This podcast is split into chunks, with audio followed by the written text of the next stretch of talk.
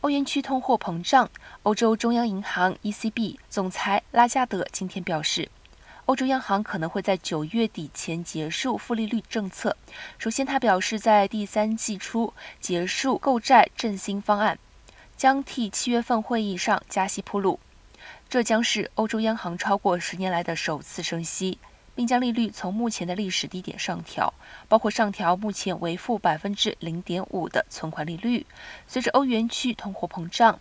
拉加德受到欧洲央行管理委员会同僚越来越大的压力，要求尽快升息。欧元区四月消费者物价指数 CPI 年增百分之七点五，